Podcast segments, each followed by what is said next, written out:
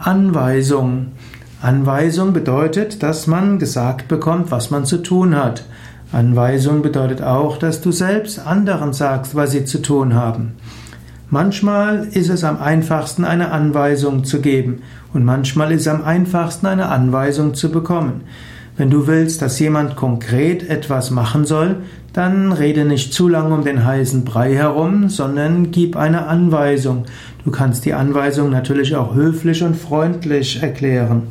Aber manchmal würden Kinder und Jugendliche gerne klare Anweisungen bekommen, was sie zu tun haben.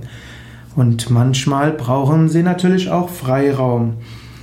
In Personengruppen, wo alle auf gleichem Level stehen, dort sind natürlich Anweisungen nicht hilfreich. Da wäre es klüger zu sagen, was man gerne hätte, Wünsche auszudrücken, Anliegen auszudrücken. Aber es gibt soziale Beziehungen, die nicht von Gleichheit geprägt sind.